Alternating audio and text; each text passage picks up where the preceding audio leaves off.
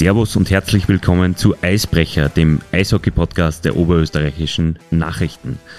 Zum Serienfinale, und das haben wir heute, äh, unserer zehnteiligen Gesprächsreihe rund um den ersten Meistertitel der Vereinsgeschichte, dürfen wir heute im Newsroom einen besonderen Gast begrüßen. Wolfgang Steinmeier, der Präsident, der die Blackwings in die Bundesliga und zum ersten Meistertitel geführt hat, sitzt heute mir und meinem Kollegen Harald Bartel gegenüber. Danke euch beiden fürs Kommen. Bitte gerne. Sehr gerne, hallo. Herr Steinmeier, beginnen wir einmal mit dem Aktuellen. Ähm, was machen Sie denn gerade beruflich? Äh, die Alex, meine Frau, die Alexandra und ich haben nach wie vor seit über 25 Jahren eine Firma, eine Consulting-Firma. Wir beschäftigen uns mit Komplementärmedizin und mein spezielles Thema schon seit sehr langer Zeit ist als Statistiker mit Börsentechnik, Börsesoftware. Das ist mein spezielles Thema. Sie sind aber dabei nicht mehr in Linz, oder? Darf man das so verraten? Wir sind schon ganz lange nicht mehr in Linz. Wir haben in Salzburg gewohnt und in Wien und seit circa sieben Jahren wohnen wir jetzt in Niederösterreich in der Nähe von Krems, in einer der schönsten Gegenden, die es in unserem Land gibt, in der Wachau. In einem OEN-Interview haben Sie einmal gesagt, dass Sie die Blackwings nach wie vor mitverfolgen. Stimmt es nach wie vor? Tatsächlich, ja, absolut. Äh, über die neuen Medien natürlich ist es jetzt wesentlich einfacher und natürlich auch über das Fernsehen. Äh, aber es wird immer geschaut, wie ist das Spiel ausgegangen oder eben wo hat man gespielt und wie läuft es oder eben vor einigen Jahren, wie es einige interessante Geschichten gegeben hat. Das habe ich mir natürlich sehr, sehr intensiv versucht äh, anzuhören und anzusehen und eben auch immer wieder nachzulesen. Ganz besonders natürlich kann man darauf hinweisen, dass ich über den Oberösterreichischen Nachrichten.at Live-Ticker immer wieder dabei bin und eben auch hier alles mitverfolge. Sind Sie persönlich auch in, de, in, in der Eishalle anzutreffen? Jetzt eher nicht mehr, aber in den ersten Jahren nach dem Ganzen äh, war ich einige Male in der Linz Eishalle auf jeden Fall dort, ja. Das angesprochene OEN-Interview hat Kollege Harald Bartel geführt. Er war in der Zeit um den Bundesliga-Einstieg der Blackwings und auch beim ersten Meistertitel einer unserer Eishockey-Redakteure. Und wir sprechen natürlich auch in der Redaktion ab und an über diese Zeit. Harry, mir ist ein Satz von dir im Gedächtnis geblieben. Du bist bei einer Einschätzung über das Linzer Eishockey gehörig daneben gelegen. Was war das damals? Naja, über Einschätzungen, bei denen ich daneben gelegen bin, kannst du eine eigene Podcast-Sendung, glaube ich, machen. Also ich gehe davon aus, ich weiß, worauf du ähm, ansprichst. Ähm, ich habe die Black Wings ja nicht erst seit dem späteren Bundesliga-Einstieg ähm, begleiten dürfen. Ich sage bewusst begleiten dürfen, sondern deutlich früher, noch in der Zweitliga-Zeit. Ich habe den Wolfgang Steinmeier sehr, sehr rasch kennengelernt. Das war noch vor der Ernennung zum, zum Präsidenten, auch noch vor einer irgendeiner offiziellen Funktion im Verein. Und wir sind einmal im Leben, das war das einzige Mal, zu zweit gemeinsam zu einem Auswärtsspiel gefahren. Das war nach Graz in, an einem Wintertag, extrem kalt und zu dieser Zeit war wirklich also von Bundesliga, von Konkurs in Feldkirch etc. keine Rede. Wir Nationalliga-Zeit. Die Black Wings waren in der zweiten genau. Liga, waren wirklich im, im, im Niemandsland der Tabelle und wir haben uns schon sehr gut gekannt und auch ein sehr vertrauensvolles äh, Verhältnis damals gehabt, weil der Wolfgang Steinmeier vom ersten Tag an extrem offen zu mir gewesen ist, auch was die äh, Vergangenheit, was das Leben betroffen. Also wir haben uns besser gekannt und irgendwann so um, um drei Uhr in der, in der Früh, bevor wir wirklich dann heimgekommen sind, war so diese Frage, kannst du dir vorstellen, mit den Black Wings je Bundesliga-Eishockey in Linz zu sehen. Und ich habe gesagt, für mich ist das unvorstellbar. Und das klingt heute natürlich sehr ahnungslos, wenn man aber einfach die Voraussetzungen damals gekannt hat. Ich habe mich mit Eishockey beschäftigt, ähm, sehr intensiv, ich glaube, ob der Volksschulzeit. Ähm, ich habe Summen gekannt, ich habe gewusst, ähm, wie viele Vereine pleite gegangen sind ähm, und nie wieder aufgestanden sind danach. Vor allem aber habe ich das Umfeld in Linz gekannt und das war einfach von der Bundesliga so weit weg. Wir sind da in, in, in Zeltweg vorbeigefahren. Das ist wie wenn du mit dem Fiat Cinquecento einen, einen, einen Rundenrekord am Österreichring aufstellen willst. Und auf, darauf aufbauend war meine Antwort damals für mich unvorstellbar. Und ich bin froh, dass ich mich getäuscht habe, aber so getäuscht habe ich mich auch selten jetzt zur Entschuldigung. Aber äh, eins, eins muss man da noch ähm, anfügen. Es hat ja durchaus vorher auch, und das haben wir auch im, in unserer Geschichtsstunde ähm, der Folge 33 müsste das sein, ähm, haben wir das auch erläutert. Ähm, es hat ja Bestrebungen gegeben, das Linzer Eishockey nach oben äh, zu bringen. Es ist aber immer wieder gescheitert und das nur zu deiner Verteidigung ähm, gesagt. So, ähm, Herr Steinmeier, hätten Sie bei der Übernahme, ich glaube es war im Jahr 1999, wenn ich richtig informiert bin, ähm, hätten Sie daran geglaubt, dass so ein Fanzuspruch möglich sein könnte? Absolut, ja. Absolut. Äh, weil wie, wie es wirklich begonnen hat, ist es ja eigentlich um die zweite Liga gegangen. Äh, dass mein Sohn, der Patrick, äh, ist zu mir gekommen und hat gesagt, der, der Bernd Damm, der hat mir überhaupt nichts gesagt damals noch, äh, hat ihn gefragt, du frage mal dein Papa, der und der Firma, wir brauchen eine neue Garnitur von, der, von den Dressen. Und so hat eigentlich alles begonnen für die zweite Liga und überhaupt kein Thema von Bundesliga. Ja. Und dann hat es aber einige Gespräche mit dem damaligen Vorstand gegeben äh, und auch das erste Mal mit Heli Keckes und dann wurde schon öfters das Thema angesprochen, vielleicht macht man was miteinander und so weiter. Und da habe hab ich irgendwann einmal halt ein bisschen was zusammenstellen müssen und da war eines der Themen, war natürlich Zuschauer. Ja. Und ich, von Haus aus immer gesagt, wenn ja, wohin und wie. Und da war immer einer der ersten Sätze, war auch medial nicht wirklich gut vertretbar, weil die haben mich natürlich in der Luft zerrissen. Bei der ersten Pressekonferenz bei Mazda E da oben, da bin ich genau dieselbe Frage gefragt worden und ich habe gesagt, das ist überhaupt kein Thema.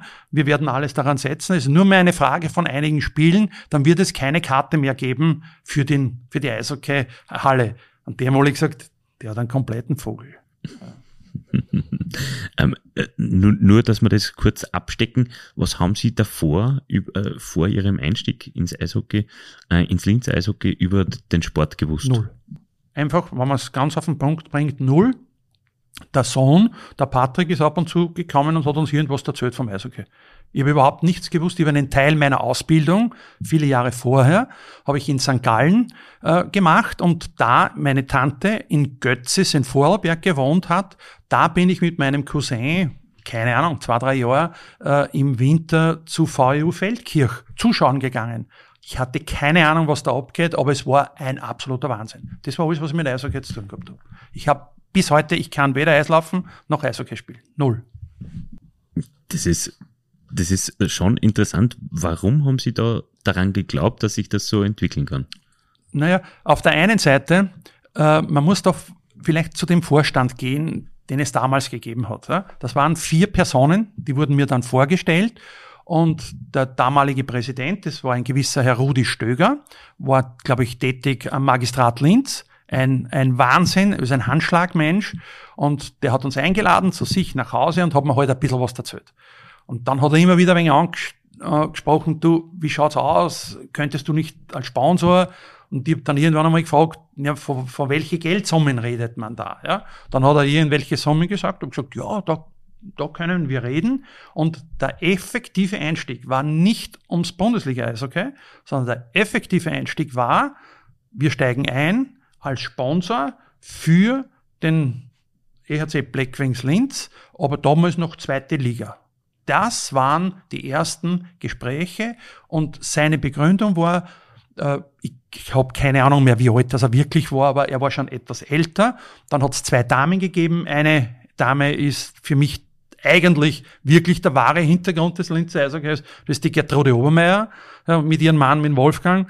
Äh, und dann hat es gegeben einen Herrn Capun oder Caprun oder wie der geheißen Albert hat. Capun. Albert Capun. Ja. Genau, war auch beim Magistrat angestellt und die Dame äh, die was die, den Eislaufverleih gehabt hat an, an unten. Das war der Vorstand. Und da ist der Rudi Stöger gekommen und hat gesagt, hey, wir können eigentlich nur bis einen gewissen Bereich mit unterschreiben und so weiter. Wäre halt super, wenn wir einen Sponsor haben, der uns vielleicht 100.000 oder was zahlt. Das, das geht. Das war Wahnsinn. Ja. Das war der Beginn. Ja. Und das haben wir eigentlich in unseren Gesprächen immer besprochen bis eines Nachts um 22.30 Uhr das Telefon geklingelt hat. Dann ist diese Geschichte gekommen mit VU Feldkirch. Und dann hat nicht ich, sondern der Rudi Stöger, der alte Verein, hat grundsätzlich genannt für, da ist gegangen um die Zusammenlegung Liga 1 und Liga 2. Und da, und ich habe gesagt, ja, ich mache das mit, mit ich rede mit meinen Leuten in der Firma, wir werden als Sponsor einsteigen. Und irgendwann um 10, halb elf auf die Nacht hat das Telefon ge gekracht und er hat angerufen und gesagt, Wolfgang, es tut mir voll leid, dass wir jetzt so oft beieinander gesessen sind. Äh, wir haben uns das jetzt in einer Vorstandssitzung nochmal durchüberlegt. Das ist eigentlich Wahnsinn, was wir tun. Wir reden jetzt von der österreichischen Bundesliga und wir sind in einem Vereinsvorstand zwei Pensionistinnen und zwei Magistratsangestellte. Wir, wir trauen uns hinten und vorne nicht drüber. Äh, wir machen es nicht. Du hast Zeit bis morgen um neun oder zehn.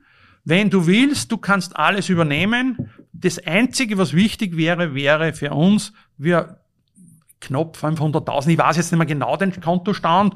Äh, Wenn du das übernimmst, dann kehrt der Verein und du kannst tun und lassen, was du willst. Das Problem war nur, dass der nächste Tag war Salzburg. In Salzburg hat es eine Ligasitzung. Ligasitzung geben. Im Stiegelbräu. Im Stiegelbräu. Und dort haben wir eine Bankerin, die mitnehmen müssen bei der Nennung. Nur dann war die, glaube ich, rechtsgültig. Ja. Und das war dann etwas schwierig. Und ich habe dann gleich am nächsten Tag in der Früh mit unseren Mitarbeitern und mit meiner Frau darüber geredet, wollen wir das tun? Ja, nein. Ich habe gesagt, ja, ich kann über das Geld entscheiden, aber entweder wir ziehen es miteinander durch. Und die haben dann gesagt, ja, interessant, machen wir. Und dann ist gegangen, wirklich innerhalb von Stunden.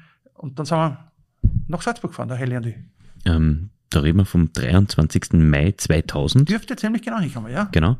Ähm, es war die Ligasitzung.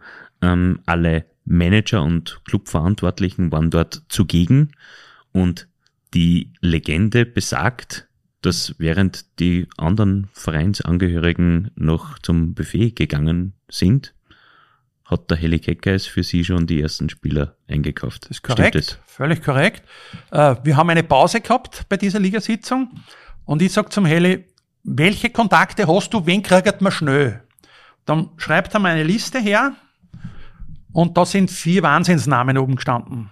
Und dann haben wir ausgemacht, weil er ist ja Vorarlberger gebürtig, und dann haben wir ausgemacht, eigentlich nächste Woche fahren wir miteinander nach Vorarlberg und machen das. Bei der nächsten Pause habe ich gesagt, weißt du was, Helle, jetzt gehen wir miteinander aufs Klo. Ich entschuldige dich dann, du bleibst draußen, du telefonierst.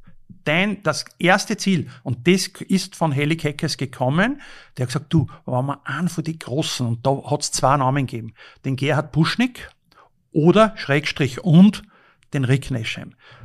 Und dann sind wir wirklich, ja, das hat stundenlang gedauert und er hat draußen nur telefoniert, wie wir uns ins Auto gesetzt haben nach der Sitzung hat der Rick angerufen und gesagt, ich komme. Und das war's. Man muss dazu geschichtlich auch noch wissen, dass es davor einen riesen Kollaps in der Liga gegeben hat. Es ist mit der VEO Feldkirch einer der vier Vereine ähm, in Konkurs gegangen und davor hat es eine österreichische Meisterschaft gegeben äh, mit sechs Spielen, glaube ich, ähm, jeder gegen jeden und das war es. Also es ist eine wirkliche Zäsur im österreichischen Eishockey passiert und davor wurden im Eishockey, es gab eine Interliga, davor die Alpenliga, es wurden damals eben Unsummen bezahlt, die nicht zu rechtfertigen waren. Und deshalb kam irgendwann diese, diese Entscheidung, eine Ligasitzung zu machen und die damalige zweite Liga mit sehr vielen Mannschaften zu einer viel schwächeren, qualitativ schwächeren, aber österreichischen Liga zusammenzuführen. Im Jahr davor 98, 99 noch dieser Saison hat es Wien erwischt äh, mit dem Konkurs. Im Jahr darauf war Feldkirch an der Reihe und im Prinzip sind dann eigentlich nur die zwei Kärntner Clubs so richtig übrig geblieben und deshalb hat es diese Liga-Zusammenlegung gegeben. Ähm, genau. Mehr dazu, glaube ich, haben wir in unserer Geschichtsstunde-Episode. Hier nochmal der Verweis ähm, zu diesem Thema parat. So, ähm, weiter mit den Fragen. Wann war für Sie klar, es hat alles relativ schnell gehen müssen an diesem 23. Mai 2000. Wann war für Sie klar, dass Ihr Weg der richtige ist, dass Lenz in die Bundesliga mitgehen muss? Naja, also direkte Frage habe ich eigentlich nicht wirklich ich beantwortet, weil ich ja die Fachkompetenz absolut nicht gehabt habe, sondern es war der der Heli Keckes. Und der Heli hat mir das erklärt, so dass ich auch verstanden habe. Und ich kann mich erinnern, da hat es dann ein Gespräch gegeben, kurze Hose und Turnbatschal. Offene Flipflops sind beide. Und da ist die Entscheidung gefallen. Die zwei Frauen waren dabei, ein Heli, seine damalige Frau, und die Alex von mir.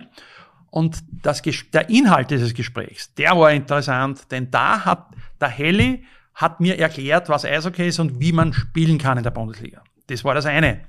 Und ich habe gesagt, wenn ich es tue, was mir vorschwebt. Und das war aber, das waren zwei völlig verschiedene Welten. Habe ich gesagt, nein, da, das mache ich nicht, so wie es er gemeint hat, was aber nicht unbedingt falsch gewesen wäre.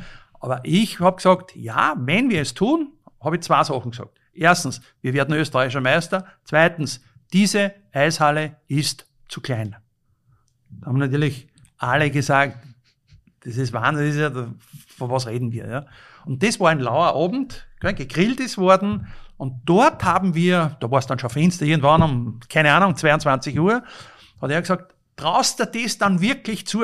Weil eins muss man schon sagen, über den Heli Keckers kann man sagen, was man will. Erstens, er hat eine unheimliche Fachkompetenz gehabt. Und das Zweite ist, äh, Heli Keckers, der hat 24 Stunden gegeben. Der hat ja, der hat ja gearbeitet beim Magistrat, glaube ich, in genau, Linz. Genau. Und nebenbei war er Trainer und der war Manager, der hat Spieler eingehabt und so weiter und so fort. Also der hat wirklich 100 Prozent gegeben. Und dann sind wir eben zu unserer, zu unserem Leitspruch und unser Leitspruch damals war 110 Prozent. Ich habe gesagt, 100 ist zu wenig, schaffst halt nichts mehr, gibt genug andere, die besser sind, mehr Geld haben. Wir müssen 110, dann haben wir eine Chance. Ja. Und er hat immer, traust du das wirklich zu? Und dann habe ich gesagt, na, alles andere macht keinen Sinn und das haben wir dann wirklich probiert, aber nur über seine Kontakte. Ja. Ich hatte damals nicht wenige, sondern gar keine, null. Ja. Helle gefragt, Helle hat organisiert und wir haben das dann gemacht. Und eines war, glaube ich, ganz, ganz entscheidend, weil man spricht, und das sind Aushängeschilder. Gerhard äh, Buschnick und äh, Rick Neschem, vor allem die junge Garde, von Max Hütsch bis Philipp Lukas, Robert Lukas, Beintner und wie alle geheißen haben, die sind ja nachgekommen. Aber da haben wir noch einen geholt von Vorarlberg mit dem Namen Michi Lampert. Heute Manager der VU. Aha. Damals äh, Kapitän der VU. Wahnsinn. Dieser Mann war der absolute Wahnsinn. Ja? Denn erstens hat der sehr viel mitgekriegt, offensichtlich bei der VU, was Konkurs und Insolvenz und so weiter heißt. Und dann haben beim ersten Gespräch, ja, mitten in der Nacht in Vorarlberg, ist es darum gegangen, was weiß ich, Schienbeinschoner, dann die Schuhe, dann die Hosen, die Schläger. Und der Mich ist dann gekommen und hat gesagt, schau, da können wir überall beim Budget einsparen. Und ich habe alles eingekauft, nur durch den Michi. Aus der Konkursmasse. Aus der Konkursmasse. Weil das war natürlich um ganz ein anderes Geld. Wir haben Dressen gekauft, wo wir dann, also wir, ich nicht, weil ich es nicht kann, ja, aber wo die Damen mit der Hand, was der die Sponsorpickeln bei jeder Dress, drum war eins schief und eins gerade und eins nicht ganz, aufgegnat worden sind. So haben wir die erste Bundesliga-Saison gespielt. Mit weißt du, wo die Sponsorendinger aufgegnat worden sind. Ich, ich werde ja nie vergessen, die ersten Sponsorenaufkleber der oberösterreichischen Nachrichten. Weil die waren schwierig, weil die waren auf der Hosen. Ich weiß jetzt nicht mehr, waren die vorne oder auf dem Oberschenkel. Vorne. Und die Hosen waren so dick. Jetzt genau. war das ein Riesenproblem, das Ding aufzukriegen. Ja, so haben wir begonnen. Und dieser Michi Lampert, der hat uns so, so geholfen mit so vermeintlichen Kleinigkeiten, äh, das war der absolute Wahnsinn. Also für mich ist das mindestens auf derselben Ebene äh, wie andere Spieler, die super gespielt haben, äh, was der auch für uns getan hat, Kontakte gebracht hat, und zwar aus dem Umfeld heraus. Mhm. Aber Thema war immer eines, weil ich wurde immer gefragt, was ist dein Ziel? Die Eishalle muss so voll sein, dass kein Mensch mehr hineinkommt. Zweites, wir werden österreichischer Meister. Warum glaubst du das? Wir sind die Besten. Punkt. Absatz. Punkt Absatz hat bei uns in der Firma geheißen. Wenn er sagt, Punkt Absatz, gibt es nichts mehr zum Besprechen. Vorher diskutieren wir, weil wir ja in einer Demokratie sind, jeder darf ja seine sagen. Nur nicht, wenn er sagt, Punkt Absatz, ist es erledigt. Ja. Und das war das Kunststück bei uns in der Firma und wir, wir kommen aus dem Immobilienbereich oder sind damals halt nur Immobilien. Die ganze Firma war so infiziert, jeder, vom Juristen bis zum Bauhackler, alle gleich, die haben nur mehr Black Wings gelebt, aber man hat auch nur mehr eines gesprochen. Meister, Meister, Meister, Meister. Und ich bin mir jetzt nicht ganz sicher, aber ich glaube, ich habe Jahre später gelesen von Max Hütsch, äh, Geschichte, glaube ich, da hat er mal gesagt, wie er das Tor geschossen hat oder wie das genau gegangen ist, dass er eigentlich in einem Film das vorher schon gesehen hat oder gespielt hat oder irgendwie und so ähnlich war das, wo ich gesagt habe, wenn wir das tun, wir werden Meister. Punkt. Ja. Wir hatten Max Hütsch auch in unserer Podcast-Serie, da hat er das sehr, sehr detailliert aus, okay. ausgeführt, dass er eben dieses eine Mal in seinem Leben so eine, so eine äh, mehr oder weniger hellseherische Kraft gehabt hat, dass er genau gewusst hat, wo er hin muss, dass er das Tor äh, erzielen kann. Genau. Ähm, was mich noch äh, interessieren würde, ähm, Sie haben da die, die Firma quasi dazu gebracht, dass sie, dass sie voll auf, auf Linie ist. Ähm, macht so ein Engagement wirtschaftlich Sinn? Das ist eine sehr gute Frage. Also ich kann nur sagen, die ersten zwei Jahre, da haben wir es wirklich so, wie es mathematisch gehört, abgerechnet. Da kann ich sagen, 110 Prozent ja. Denn es hat den Altpräsident, damaligen Altpräsident, den Rudi Stöger, vor den ich wirklich den Hut ziehe, genauso wie äh, vor der, vor der Obermeier Gertrude. Äh, der Rudi Stöger, der ist jede Woche einmal zu mir gekommen und hat gesagt, was kann ich für dich oder für euch tun. Das ist ja Wahnsinn, was ihr jetzt hier da macht. Natürlich ist es hauptsächlich dort, wo sie persönlich gehaftet haben, was der mit der Bank und so weiter. Das hat er mir dann letztendlich gesagt. Aber egal, was kann ich tun? Und ich habe gesagt, schau, das weiß ich nicht, was du tun kannst. Ich sag dir, wer wir sind, was die Bauträger, wir sind das und das, wir suchen ein Grundstückel oder das und das und dann bauen wir halt und verkaufen. Und wenn wir erfolgreich sind beim Verkaufen, dann verdienen wir Geld. Und dieser Mann hat sich das fünfmal, sechsmal angehört und ist dann gekommen und hat gesagt, hey, ich hätte über seine Kontakte, hat er mir dann halt Namen gegeben und wir, oder ich sowieso nicht, die waren mir für überhaupt nichts zu schade, wir sind hingefahren. Wir haben in den ersten zwei Jahren, glaube ich, sechs Projekte direkt oder indirekt vermittelt bekommen, also einen Kontakt zu Grundstückseigentümern und haben in, im Umfeld, sage ich jetzt Engerwitzdorf, Gallnerkirchen, keine Ahnung, 30, 40, 50 Häuser gebaut. Ja, jetzt kann ich sagen, als Ausnahme, das hat sich wirklich gerechnet in dieser Phase. Mhm. Definitiv. Es ist dann noch anders geworden, aber zu dem kommen wir, kommen wir noch später. Ähm, ich hätte noch eine Frage. Ähm, es ist auch überliefert worden von, diesem, von dieser Ligasitzung in Salzburg, dass ihnen prophezeit wurde, dass die Blackwings die Liga nicht länger als sieben Monate überleben werden. Korrekt, das ist eins zu eins richtig. So auf der Toilette werde ich nie vergessen.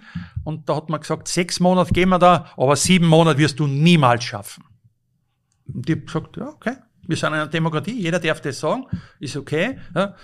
Natürlich auch aufgrund von meiner Vorgeschichte. Ich war ja in Insolvenz verwickelt und so weiter. Äh, das haben natürlich ein paar auch das, was Sie ja schon angesprochen haben, das hat man ja immer mir vorgehalten, so auf die Art, wer, wer sind wir oder wer bin ich?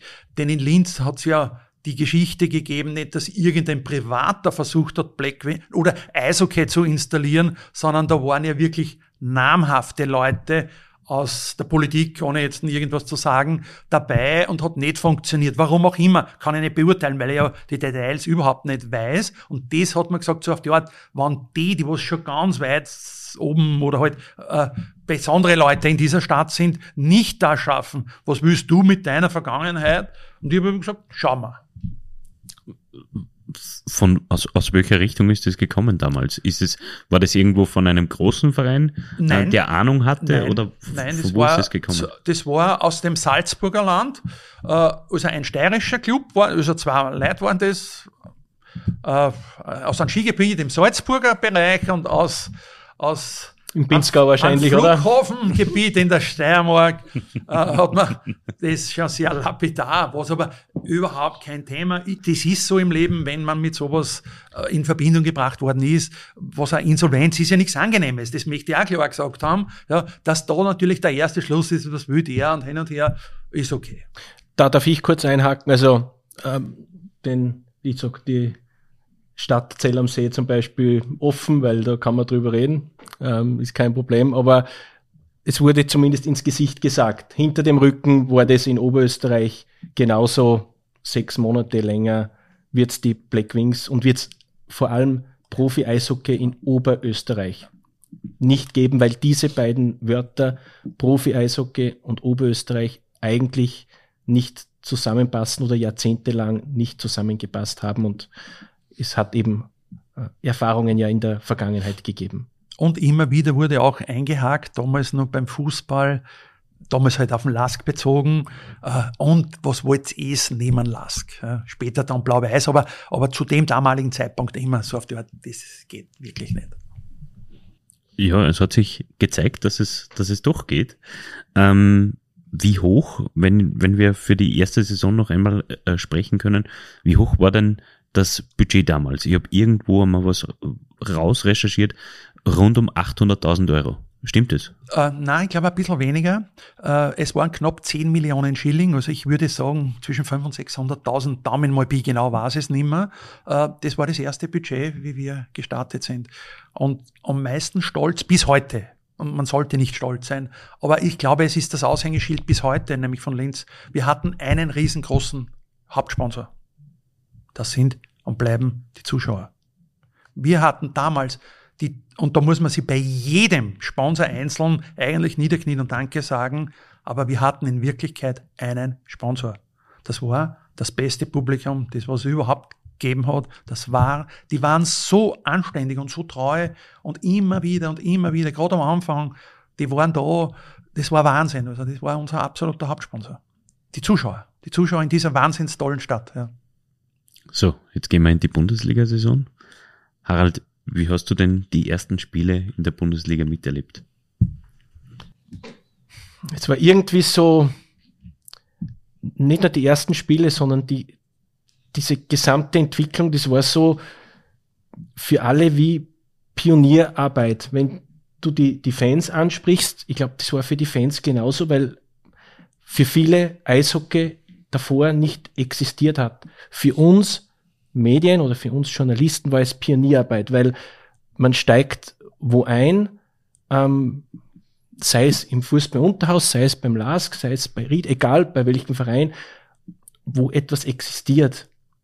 Die Black Wings in dieser Form in der Bundesliga haben nicht existiert und plötzlich steht ein Rick Nashheim, ein Gerhard Buschnick, die Rick Nashheim war nahe an, am 40er damals, also das sind Eishockey-Legenden, das ist unvorstellbar, dass ein Typ wie der Rick Nashheim je in Oberösterreich zum Beispiel spielen würde.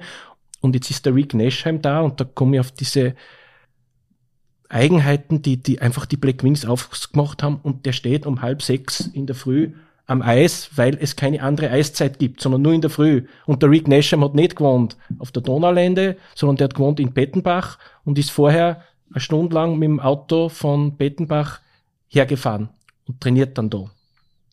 Ähm, dazu, was wir auch angesprochen haben, eben das, die Black Wings wird es keine sechs Monate geben. Ähm, das ist immer mitgeschwungen und, und dadurch war auch immer so ein bisschen dieser Geist, ich will nicht Robin Hood sagen, aber einfach, man, man will es zeigen, dass es, dass es möglich ist und, und einfach diese, diese ersten Spiele, ich kann mich extrem gut an das erste Spiel, ich glaube, in Innsbruck erinnern, das war auswärts, Penalty schießen, ich glaube, verloren. Genau. Ähm, dann Kapfenberg, zwei, wo man eigentlich nervös war, weil das Publikum, das war noch dazu dann eine Live-Übertragung und dadurch wurde es vorverlegt und war zu einem furchtbaren Termin unter der Woche, kein Freitag, sicher nicht. Aber es ist das Heimspiel gegen. Heim, das erste Heimspiel, genau. aber, aber nicht mit einem Publikumsansturm. Es war warm, es war ähm, von Eishockey-Zeit oder Eishockey-Wetter natürlich weit weg. Ähm, 1700 ja, hat der äh, Heli Keckers irgendwo gesagt. Logisch, aber es war eben, ja, irgendwie so ein bisschen für jeden Pioniergeist dabei, weil es einfach etwas war, dass es in dieser Form, und ich war damals schon lange im Eishockey und super Zeiten davor erlebt, aber einfach nicht gegeben hat. Wie, wie kann man sich die Eishalle ähm, aus deiner Sicht jetzt zu dem Zeitpunkt vorstellen? Meiner einer war, äh, weiß das ja Bundesliga-Start oder zweite Bundes Liga? Bundesliga-Start. Oder zweite Liga. Also noch besser, also es ist ja im, im, im Prinzip kein Unterschied zwischen zweiter Liga und Bundesliga gewesen. Die Halle war die gleiche. Der VIP-Club war, also der VIP-Club war in der zweiten Liga äh, ein Kammerl ähm, neben der Gästekabine, wo halt Würstel serviert wurden und in der Bundesliga ist er am Spieltag fertig geworden und da haben halt Platz gehabt, wie viele Leute? 50. 50 maximal. Also da war kein großer Unterschied. Interessant ist meiner Meinung nach wirklich, wie es in der zweiten Liga war. Ähm, Eishockey war damals einfach auch medial nicht wirklich präsent, nur wenn es eine Schlägerei gegeben hat oder sonst was. Aber jetzt wirklich, zu meiner Zeit war die, die große Euphorie, die dann auch im Konkurs geendet hat, schon vorbei. Zu meiner Zeit waren 500 Zuschauer pro Spiel, waren überhaupt, war es weniger? Zweite Liga. Zweite Liga, ja. ja, ja. Also 500, 500 vielleicht.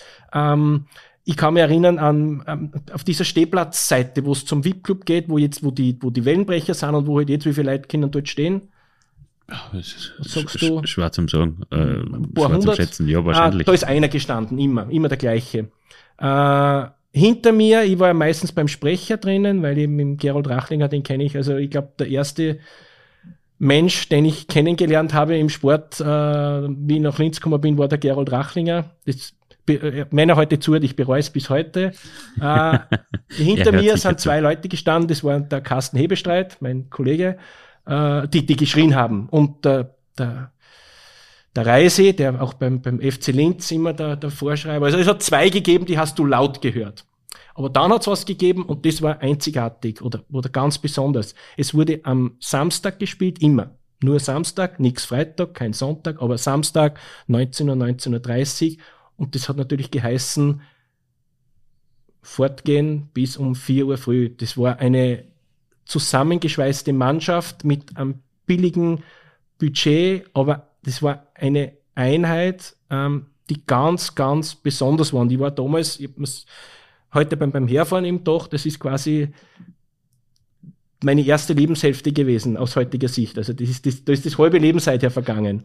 Und das war ganz, ganz besonders. Da war eine Gruppe Salzburger Spieler, eine Gruppe aus Wien, dann immer sehr besondere Gruppe um, um Bernd Damm, ähm, äh, Norbert Obermeier etc. Ähm, die sind einfach nach dem Spiel waren alle beisammen. Und das war damals, wenn du heute von der, von der Eishalle in Richtung Akkhotel gehst, da hat so in der Mitte drinnen, also wahrscheinlich war es eh nicht legal, aber so ein, ein Lokal, na, es hat vier Tische, ein Ausschank und, und, und, und Sessel gegeben und dort, da, da hast gerochen dann wie in der Selchkammer jeden Sonntag.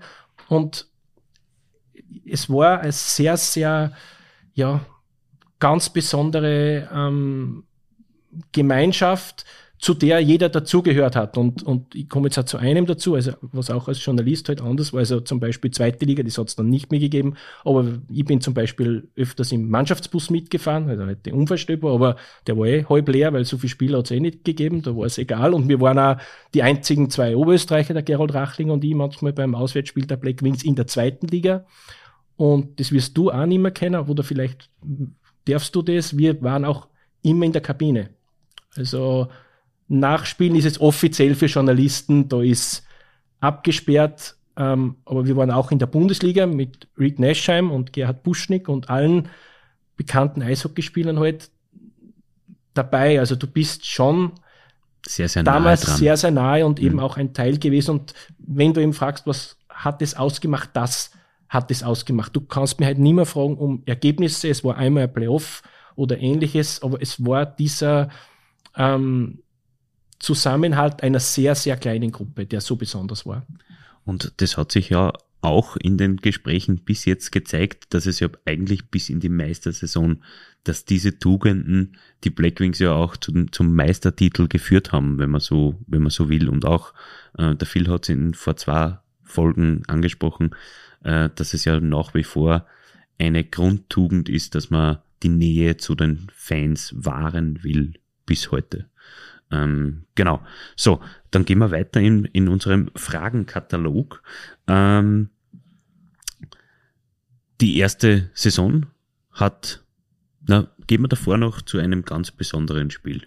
Wahrscheinlich der besonderste Sieg in dieser Saison war ein Heimsieg der nicht am, am, am Ergebniszettel nicht ganz, nicht so spektakulär aussieht.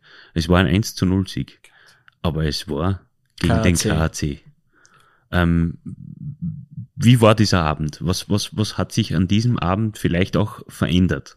Ich glaube alles. Äh, ich glaube, merkt hat man es aber erst nachher, nach diesem Abend. Aber nach diesem 1 zu 0 Sieg mit dem Tormann Forsberg, glaube ich, oder wie der geheißen hat. Jonas Forsberg. Jonas Forsberg, die hat wirklich alles gehalten. Das gibt es nicht. Egal. Nach diesem Tag, subjektiv gesehen, wurden wir tatsächlich ernst genommen. Äh, und medial, die Alex und ich, wir sind sehr gläubige Menschen, waren es damals schon. Und ich wurde damals von einem Journalisten, keinen Oberösterreich, einen Wiener, der Wiener Kurier war zu Gast hier in Linz. Und der hat mich gefragt und gesagt, Sie, das verstehe ich nicht. Äh, normal ist die Bandenwerbung ist das teuerste, was gibt. Das verkauft man um ein Schweinegeld, offensichtlich. Ja. Schweinegeld, Anführungszeichen. Ja. Wenn heute die lesen würden, was das kostet damals, die würden sie wahrscheinlich vor lauter Lachen nicht mehr aufrecht halten können. Aber der hat gesagt, wie können Sie diesen Spruch, das war genau in der Kurve, wo, wo ich kenne den Spruch. Kennst, ist ein Bibelspruch gewesen. Den habe ich dann erklärt, dass halt wir sehr gläubig sind und dass wir auf das und hin und her. Und dann hat er mich ausgelacht. Und nach dem Spiel, aber das muss man sich einmal vorstellen, ich weiß den Namen heute nicht mehr, wer das war. Schmoller Großer, was? Das kann man nicht genau erinnern. Der hat so viel Format gehabt, dass er nach dem Spiel gekommen ist, so kurz hergeklopft hat und dann gesagt hat, jetzt verstehe ich eigentlich erst, was dieser Spruch sagt. Ja? Und wir haben dann nichts gewusst davon und also meine Schwiegereltern sind am nächsten oder übernächsten Tag auf, irgendwohin auf Urlaub geflogen und am Flieger von Wien weg irgendwohin ist der Kurier offensichtlich auf dem Sitz gelegen in Wien auf dem, am Flieger und die Überschrift beim Sport war nicht Rapid, war nicht Austria Wien, sondern war Black Wings Linz und dann zitiert der im Kurier diesen Bibelspruch. Ja? Und subjektiv gesehen haben wir dann empfunden, von dort weg sind wir als, nicht ich, überhaupt nicht, ich bin unwichtig, aber der Verein wurde da dann wirklich wahrgenommen und was ich dann gemerkt habe bei dem, was wir wirklich ganz, ganz an oberster Prioritätsstelle gehabt haben, das, was Sie gerade gesagt haben, was der Philipp Lukas angeblich zu Ihnen gesagt hat, wir haben damals begonnen, äh, zweimal in der Woche zu den Fanclubs hinauszufahren. Und wenn wir, wie wir dort gekommen sind, hinkommen sind, nach diesem 1-0 vom KC, hat keiner mehr geredet von Eishockey oder irgendwas, sondern es hat nur mehr ein Thema gegeben. Meister. Wir werden Meister. Und wenn es das nicht nur einen Tag oder nicht nur fünf Leute sagen, sondern 500 und irgendwann waren es halt 1000, irgendwann waren es 2000, wenn du das jedes Mal sagst, auch die Spieler, dann bist du irgendwann so weit, dass da drinnen sich was verändert. Ja. Und den Eindruck habe ich gehabt. Und daher, ich persönlich glaube, subjektiv, äh, dieser 1-0-Sieg gegen den KC, der war der absolute Wahnsinn. Und der man, hat alles verändert. Man war. Harry, du hast gesagt, du kennst den Spruch. Was, was war das für ein Spruch? Ich sage dazu, ich habe den Spruch jetzt seit 20 Jahren oder 20 Jahre ist jetzt übertrieben, aber 15 Jahren sicher nicht gehört, aber ich weiß es sofort, also der Spruch ist, alles ist möglich dem, der glaubt. Ja. Das war der Spruch und das war das Motto, das damals ganz groß an der Bande ja. äh, der Black Wings gestanden ist. Und ich kann mich erinnern, dass die Spieler, äh, wenn sie aufs Eis gegangen sind, so mit dem Schläger jetzt mal auf diesen ähm, äh, Spruch hin. Spruch hingezeigt haben und hingeklopft haben, weil sie an diesen Spruch auch geglaubt haben. War das von vornherein ein Kalkül? Ja, bei uns schon. Und bei dem, was ich gemacht habe zu der damaligen Zeit auf jeden Fall. Und dazwischen hat es ja dann einige Bestätigungen gegeben, ohne jetzt einen Namen zu nennen. Äh, aber ich wurde dann nicht von vielen, aber zwei Spieler haben mich angesprochen, dezidiert. Äh, bist gleich du wirklich gläubig? Und ich gesagt, selbstverständlich, was glaubst du ein? Und ein Spieler äh, ist dann gekommen, wie alle weg waren und hat gesagt, danke, dass du das sagst. Ich sage das ehrlich, ich bin auch gläubig. Ich habe auch eine Bibel und ich lese auch. Nur halt, ich rede offen drüber und lass mich halt auslachen. Wenn einer glaubt, der muss lachen. Ja, und er hat gesagt, was, ich muss überwarten, bis alle weg sind oder wenn ich allein im Zimmer bin. Und dann lese ich es. Und gesagt, hey, Wichtig ist, dass du gläubig bist und dass du an das, was du tust, auch wirklich glaubst. Und das, das hat sehr, sehr viel gebracht, auch wenn du dich erinnern kannst, weil das war auch mit diesem Spruch in Verbindung. Da hat's ja, ich weiß jetzt nicht genau, wie, das, wie die Krankheit heißt, aber wir haben ja einige Behinderte und, und, und die, was, denen es halt nicht so gut gegangen ist wie uns. Und, und das, da ziehe ich heute noch den Hut, die Spieler, verstehst? Die was ja Megastars waren dann auf einmal innerhalb von einem halben Jahr. Äh, die haben wirklich die, die Kinder mit Rollstuhl oder mit was weiß ich was in die Hand genommen und sind wirklich in der Eishalle die Runde gefahren. Ja. Äh, das ist heute normal, ja. Aber zu dem damaligen Zeitpunkt war das nicht normal. Die sind da gestanden und die Spieler, bevor die ausgegangen sind, sind wirklich, und da hat es halt eine Handvoll gegeben, speziell, einen haben sie eh genannt, der heutige Trainer, ja. Und das ist das, das sind Menschen, das Herz an der richtigen Stelle haben und auch einen Charakter haben, was? Nicht nur immer Geld, Geld, Geld. Natürlich ist Geld wichtig, brauchen wir überhaupt nicht reden. Ja? Und, und da gibt's ja Verbindungen. Ich habe mit einem jetzt noch, dort wo wir jetzt wohnen, mit dem bin ich auf Facebook verbunden, der schreibt mir heute noch zu diesem äh, Thema und den sein Sohn, der ist im Rollstuhl gesessen und, und geht heute noch in die Eishalle, möchte ich gleich sagen. Ja? Und der erzählt mir, was das damals bedeutet hat. Und da musst gut beieinander sein, dass da nicht gleich mal die Tränen überrennen, wenn du hörst, was dir diese Leute gesagt haben, was das für diese Menschengruppe bedeutet hat. Was? Das, weil wir haben gesagt, boah, super, war Gänsehautstimmung, weil die Stimmung der absolute Wahnsinn war mit dem damalig, glaube ich, zumindest dem besten Stadionsprecher, nicht der Welt, aber wahrscheinlich in Europa, habe ich noch nie einen besseren gehört wie den Gerold. Ja. Und dann haben wir gesagt, boah, das war Gänsehautstimmung. Und wenn dann Eltern kommen und sagen, sie, sie können sich nicht vorstellen, was, wenn der Bub vom Spiel heimkommt, was da passiert, ja, mit dieser Krankheit und so weiter. Und da hast du dann schon, das sind die Kleinigkeiten, was du dann schon gewusst hast, ein kleiner Ding oder ein kleiner Teil dieses Weges dürfte schon äh, cool oder, oder sehr, sehr, sehr positiv und anständig sein, was das anbelangt. Ich, ich glaube, wir, wir, müssen ein bisschen aufs Tempo drücken, wenn das kein, drei, kein dreistündiger äh, Podcast werden soll. Es ist, äh, es ist unfassbar interessant. Ähm, wir sind aber noch nicht annähernd bei der Meistersaison. Ähm, du kannst mich rauskürzen und einfach den Wolfgang reden lassen. Ich höre selber gern zu. Ich bin froh, dass ich daneben sitzen Nein, nein, Harry, nein, nein, Harry, das, das, das wäre zu viel der Bescheidenheit. Ähm, Fassen wir zusammen, die erste Saison endete mit dem Halbfinale-Einzug ähm, und Platz drei in der Endabrechnung. Ähm, darauf kann man durchaus stolz sein, oder? Im Nachhinein ja, im, zum damaligen Zeitpunkt, ich war so enttäuscht.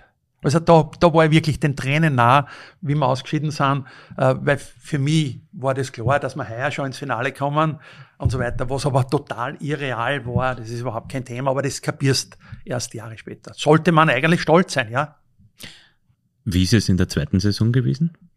Das hat weh da. Also die zweite Saison, das war, das war das brutalste, eines der brutalsten Jahre meines Lebens, weil da war man nicht gut, sondern da war man spielerisch, glaube ich, ganz knapp. Ich, ich rede jetzt von Österreich, nicht von der DL, nicht von NHL, aber in Österreich, da waren wir wirklich souverän. Weil ich weiß nicht, wie viel das wir verloren haben, aber damals haben wir alles gewonnen. Nicht fast, sondern wir haben alles gewonnen.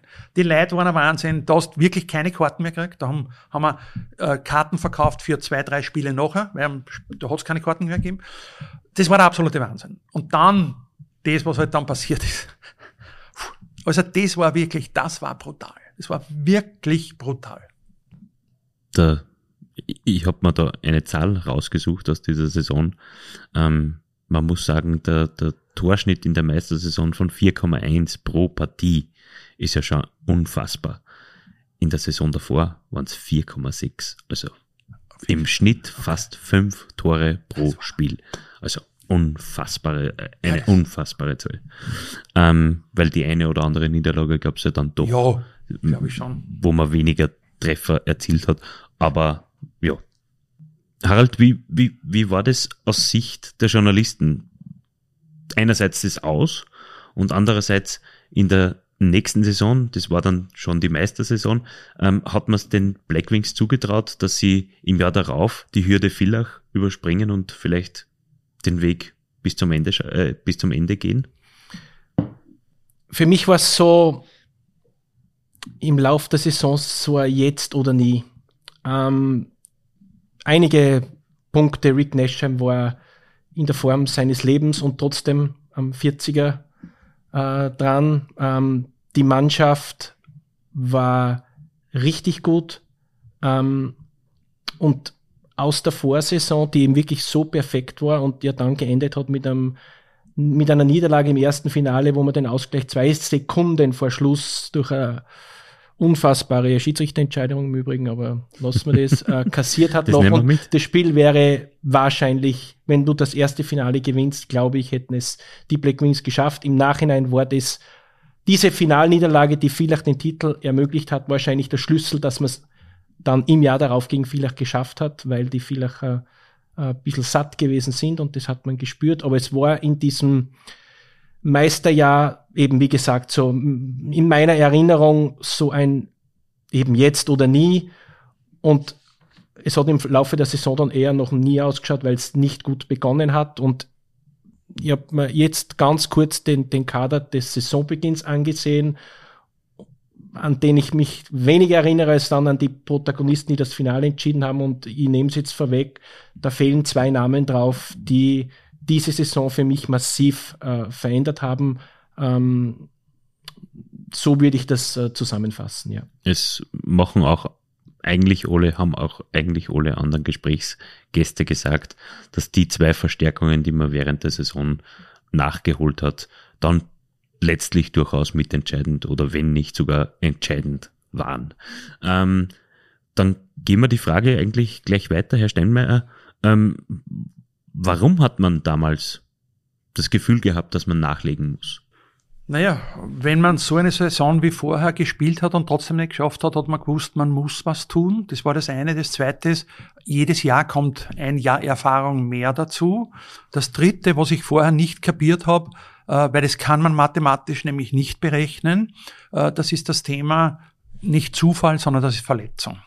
Und somit hat man gewusst, man muss ganz anders agieren. Das was echte Profimanager und, und so weiter, die wissen genau, warum sie was machen, weil der weiß, was habe ich davon, wenn ich ins Viertelfinale komme und dann habe ich drei Verletzte und dann fahre ich heim und so weiter. Habe ich nicht verstanden am Anfang. Ja. Und das hat man gewusst und daher auch gewisse Sachen äh, oder diese äh, Spieler, die was dann während der Saison gekommen sind, wo man gewusst hat, sonst das, da geht's eh nicht, weil, oder das mit den Linien, was ja damals, heute ist es äh, üblich mit vier Linien, wer nicht mit vier Linien spielen kann, kann so eine Saison nicht wirklich fertig spielen, wo du wirklich eine Chance hast. Äh, das war ja bei uns nicht wirklich damals, muss man ganz offen und ehrlich sagen.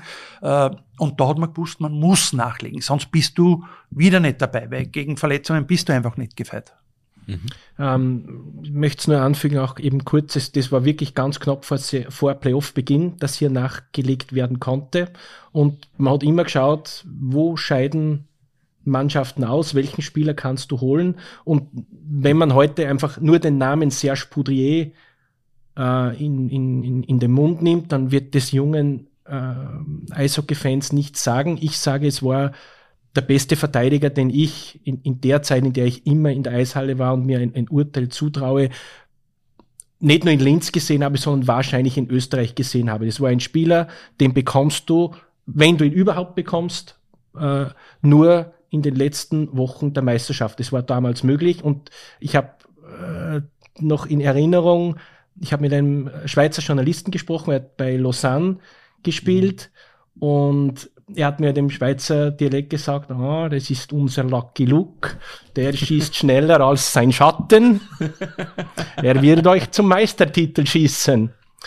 Und er hat die Black Wings äh, zum Meistertitel geschossen, weil er entscheidende Tore erzielt hat. Also der war ja eine sensationelle äh, Quote, die er gehabt hat, aber nicht nur das, auch als, als, als, als Typ einfach. Und dann ist der, der Reed Simon noch dazugekommen, klassischer Verteidiger und, und einfach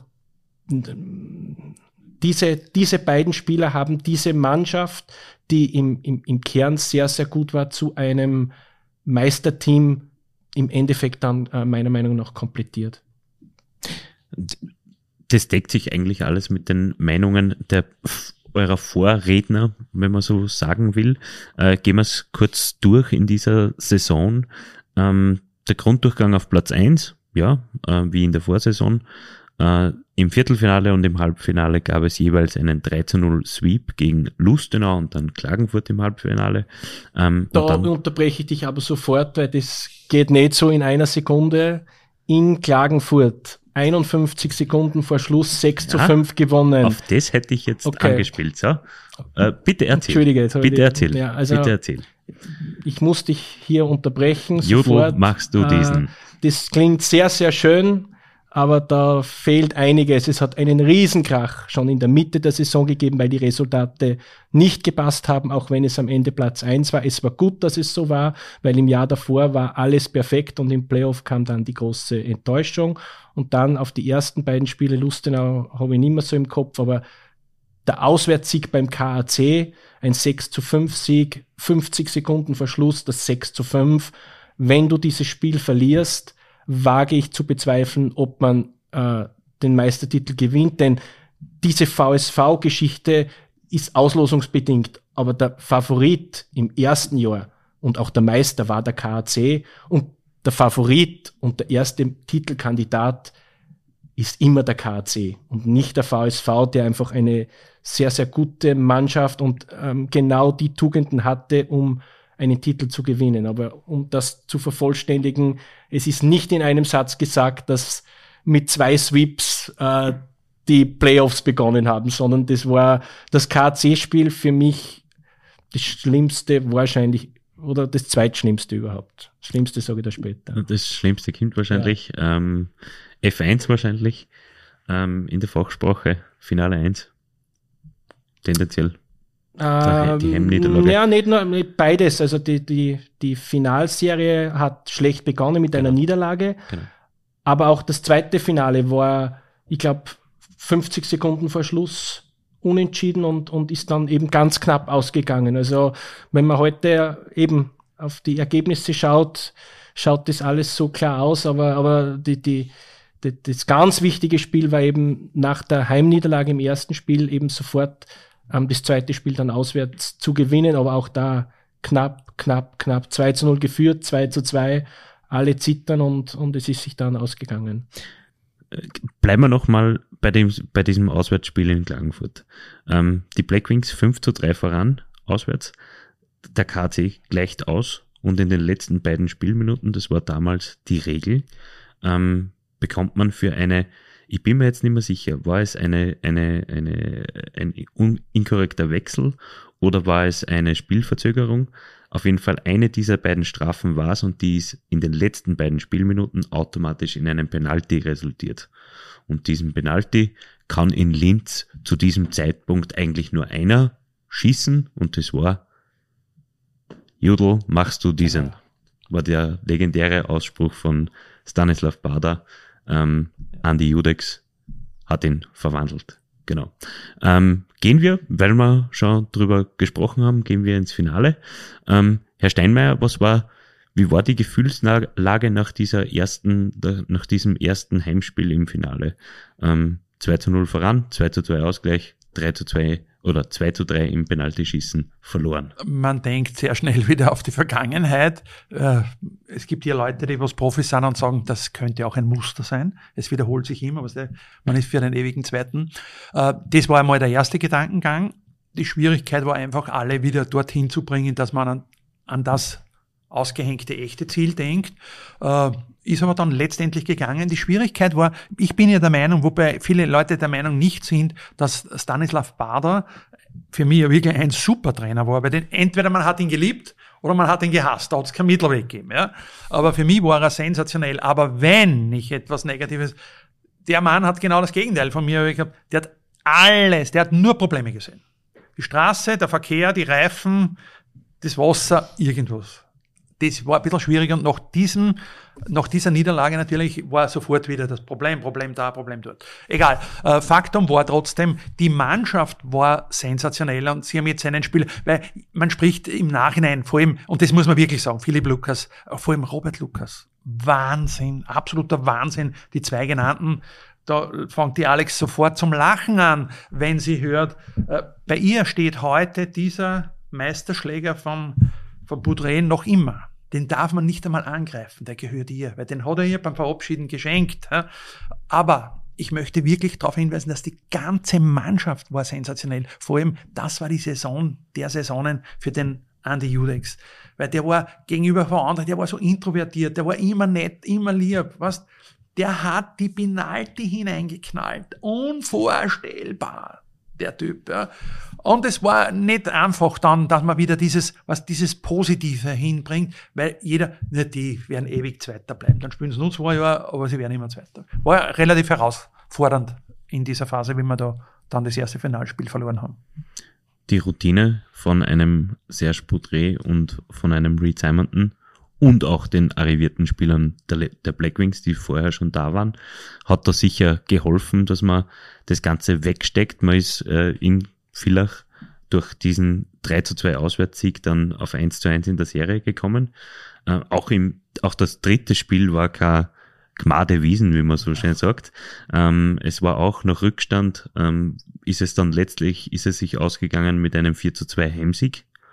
Man ist mit 2 zu 1 in der Serie noch Villach runtergefahren, heute vor 20 Jahren. Ähm, können Sie diesen Tag noch einmal Revue passieren lassen? Er war cool, einfach nur cool. Es war schon beim Hinunterfahren äh, etwas Besonderes, muss ich jetzt ehrlich sagen. Und es war vor allem äh, für mich persönlich zumindest, äh, es haben, viele Wirtschaftstreibende aus Linz waren mit die was mitgefahren sind zu einem Auswärtsspiel, ja, wo du sagst, nicht Fans in dem Sinn, sondern wirklich, hey, was, der Bankdirektor oder äh, Liebeschef und so weiter. Also, das bin ich am meisten stolz, auch wenn es letztendlich nicht so ganz gut geendet hat. Aber da sind wirkliche Charakterfreundschaften entstanden, wo man wirklich gesagt hat, nicht ihr habt's, sondern das, wo wir am meisten glücklich waren, war das, das wir. Also wir haben sehr oft ja ich bin oft bei den Menschen gestanden oder gesessen in der Halle und das war da unten, wir werden heute Meister. Nicht die Blackwings oder ihr und, und die Spieler vor allem, die haben es wirklich verdient, wirklich verdient, weil das, das war wirklich ein gescheite Hocken, äh, was die auf sich genommen haben und das, was der Harry zuerst gesagt hat. Es war auch nicht ganz einfach, ohne irgendjemand einen Vorwurf zu machen, aber das sind Profis. Was, was ich meine? Der KC und VSV, da hat es wirklich Phasen gegeben, da hat der Heli Keckes, der hat keine andere Eiszeit bekommen. Die haben wirklich um fünf in der Früh aufstehen müssen, weil sie haben, wenn sie um sechs nicht trainiert haben und den Tag X, welche Tage das waren, weiß ich heute nicht mehr, dann hat es keine Eiszeit gegeben. Das muss man sich heute einmal vorstellen. Ja, das sagt heute ein Greg, der sagt, ey, was ist los? Und so weiter. Also das war das Besondere. Und daher würde ich meinen, äh, das, der ganze Meister war schon für die Zuschauer, aber vor allem für die Spieler, weil sie haben wirklich alles gegeben. Man kann nicht mehr geben, vor allem diese junge Truppe. Es war Wahnsinn. Und dann die Einheimischen, sage ich jetzt einmal, die noch nicht auf diesem Level wirklich mitgehen haben, aber uns dabei waren. Aber wenn man schaut, was ist aus dem Michi Meier dann geworden? Was weiß man? Der hat keine zwei, drei Jahre später wirklich in der, in der ersten Mannschaft super gespielt, ja, und so weiter. Und einige spielen heute, weiß ich nicht, in Schweden und in, in der Nationalmannschaft. Hey. Das ist eigentlich das echt Positive. Und so würde ich das zusammenfassen. Äh, einige Sachen weiß ich gar nicht mehr, sage ich ganz ehrlich. Eines, was ich nie in meinem Leben vergesse, das ist äh, das Cheese, glaube ich, hat das Kassen, mhm. wie wir dann heimgekommen sind irgendwann. Äh, auf dem Tisch getanzt worden ist und jeder, und da waren so viele Arrivierte, weil ein Rick Neschheim oder die, die Buschnick oder die ganzen Vorarlberger, hey, die haben mal die Champions League gewonnen. Weißt du, was ich meine? Die haben nicht einen österreichischen Meistertitel, sondern die haben wirklich etwas gewonnen. Und die haben wirklich mit gefeiert. Oder Rick hat man nicht einmal gesagt, war alles schön. Er ist natürlich ein halber Vorarlberger gewesen, aber er hat gesagt, das, was ich hier erlebt habe mit den Zuschauern das, das ist was anderes wie in einer Riesenhalle, wo es irgendwo da so ausgeht. Und das war wirklich das Schönste einfach für diese Menschen. Ja. Oder auch die, was wir zuerst genannt haben, ob das ein Obermeier ist, ob das die ganze Ordnertruppe war. Die haben, die haben sich selber organisiert. Oder, oder heute hat man, weiß ich nicht, wie heißt das, Catering-Firmen. Ja. Hey, das waren Leute, das waren begeisterte Black Wings-Fans. Da haben sie der Erich Matzoll mit, mit dem Koller und mit Nubin zusammen da, die haben fünf Gastronomen auf, aufgestellt, die was im VIP-Raum gekettet haben. Hey, nicht, wo es ums Geld geht, sondern das kann man mit Geld nicht zahlen. Ja, das ist Emotion und das das war der Meistertitel. In, vor allem in Villach, da sind Leute gewesen, denen sind die Bädeln runtergegangen, weil sie gesagt haben, das gibt's nicht. Ja, gerade gegen die Arrivierten. Ja. Es war was Besonderes und es war wirklich was Schönes. Keine Frage. Harry, wie war's in deiner Wahrnehmung? In meiner Wahrnehmung sind so Fragmente und Bilder. Also für mich war es auf der Fahrt nach Villach klar, das funktioniert heute. Es war ganz anders wie sonst, weil das Spiel am ganz frühen Nachmittag war, äh, weil es Live-Übertragung ja. war und ich rede jetzt von, es war so heiß, es war 14 Uhr, 5, keine Ahnung, es war sehr, sehr, sehr, sehr heiß an einem, an einem ja, Frühlings, Frühlingstag und ich habe einfach diese, diese vielen Schals, äh, die aus, die aus den Autofenstern, äh, die da auf der Autobahn zu sehen waren, auf der, auf der Dauernautobahn Richtung, Richtung Villach und dann, ja, diese Luft, die war zum Schneiden in der Eishalle und, und die Black Wings Fans waren, das war ein Heimspiel. Es war ein Heimspiel für die Black Wings in der Villacher Eishalle und es hat keine Sekunde des Zweifels in diesem Spiel gegeben, dass es äh, funktionieren wird. Und ich glaube, das hat jeder so gefühlt an diesem Tag. Auch nicht nach dem 0 zu 1. Auch nicht nach dem 0 zu 1, nicht an diesem Tag, nein. Also es ist ja dann 0 zu 1, Doppelschlag Blackwings, ähm, Max Hütsch und Serge Baudret. Ähm, dann hat Villach noch einmal angeschrieben und dann war es wieder Max Hütsch und Ralf Intranovo mit dem Empty Netter zum 4 zu 2. Ähm, wie, wie lang dauert es, bis das man realisiert, was an diesem Abend dann geschehen ist, nachdem die Uhr auf 60 steht? Also aus meiner Sicht, das hat länger gedauert, also bestimmt ein, zwei Tage, wie das wirklich, dass du das realisierst. Weil am Anfang ist es nicht, nicht, nicht eins eins wahrzunehmen, weil, man von dem träumt, ja. Aber dann irgendwann, wenn du allein sitzt oder gutes Achtel nimmst, unglaublich. Oder bei mir war es halt so, wenn dann auf einmal, ich will das jetzt nicht mehr sagen, was wir am Anfang schon besprochen haben, die gesagt haben, keine sechs Monate wird's dauern und so weiter, äh, waren dann auch Leute, wo man immer gewusst hat, der ist nicht wirklich für dich oder für den Verein und so weiter. Und dann gesagt hat, hey, ich muss wirklich sagen, ich gratuliere euch, weil das hätte ich euch nicht einmal im Ansatz äh, zugetraut. Das sind dann schon schöne Momente gewesen. Äh, für mich war es ein bisschen komisch, die Geschichte. Viele haben mich auch angesprochen von der, auf diese Situation. Die haben gesagt, hey, wieso flippst du nicht aus? Jetzt habe ich mir gedacht, jetzt flippst du endlich aus ich war natürlich ein anderer Mensch, wobei das eh eine, eine gute Geschichte war, weil ich das Ganze versichern habe lassen damals, das Halbfinale und das Finale. Äh, aber natürlich, da rennen schon wieder die Zahlen, weil ich habe schon gewusst, was jetzt passieren wird ja, und so weiter. Also das war ein bisschen schwierig, einfach weil man halt schon im Vorfeld da gravierende Fehler oder ich halt speziell gemacht habe, aus dem Wirtschaft, rein aus dem wirtschaftlichen Bereich. Und wenn du jetzt auf dieser Erfolgswelle bist, ja, dann weißt genau, was kommt. Erstens, es werden da andere Spieler angeboten, aber jetzt ist die größte Schwierigkeit, jetzt musst du zuerst einmal im ersten Schritt musst das halten können. Genau. Ja, und so weiter. Das geht da dann, das ist wie ein Bundle gewesen. Also permanent, das rennt, hey, wie wird das, wie wird das, und so weiter und so fort. Also war wunderschön, aber unheimlich spannend. Sie haben in diesem Interview mit, mit Harald ähm, von, von zwei oder drei Fehlern gesprochen. Ähm, jetzt war dieser, dieser, äh, können Sie, können Sie diese Fehler noch, noch, noch anführen? Das ist selbstverständlich. Vor allem jetzt viel, viel leichter wie damals, äh, weil ja viel mehr Zeit vergangen worden, äh, vergangen ist und ich ja viel älter geworden bin und viel ruhiger geworden bin. Äh, drei Kapitalfehler. Erstens, jeder soll gefälligst das tun, was er wirklich gut kann und er sollte bei dem bleiben und sollte sich nicht wo einmischen, wo er eigentlich nicht wirklich Ahnung hat. Das Zweite ist, und da ziehe ich schon den Hut vor, vor die Nachfolger, Frauenschlag, aber vor allem Dr. Wetzel und der, der Dr. Nader, das, es gehört einfach ein so ein Profiverein, zwar emotional, glaube ich, war man wahrscheinlich einzigartig, ja, aber wirtschaftlich gehört sowas auf breite Füße gestellt. Das darf nicht einer oder zwei sein, sondern es sind drei, vier, fünf. Und wenn einmal was passiert mit einem, dann merkt es nicht einer. Aber nur wenn es bei uns einen in Fuß ausgerissen hat, ist es übermorgen auf Null gewesen, weil da ist keiner mehr da gewesen, der jetzt mit irgendeinem Geld oder sonst was gekommen ist. Ja.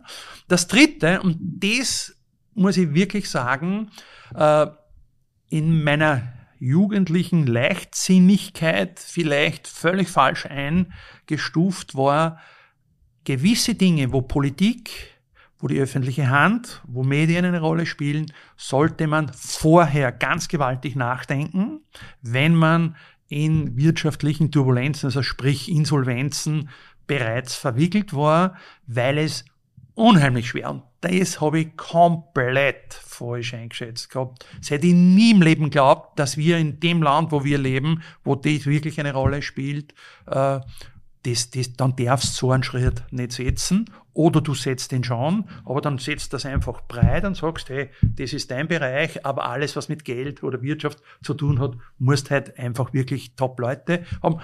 Das sind ganz, ganz klare Fehler und auch Fehler zuweisend. Also, wo man nicht sagen muss, wir haben oder du hast oder du hast. Ich habe entschieden. Ja. Wir haben auch viele Vorteile mit meiner Strategie gehabt.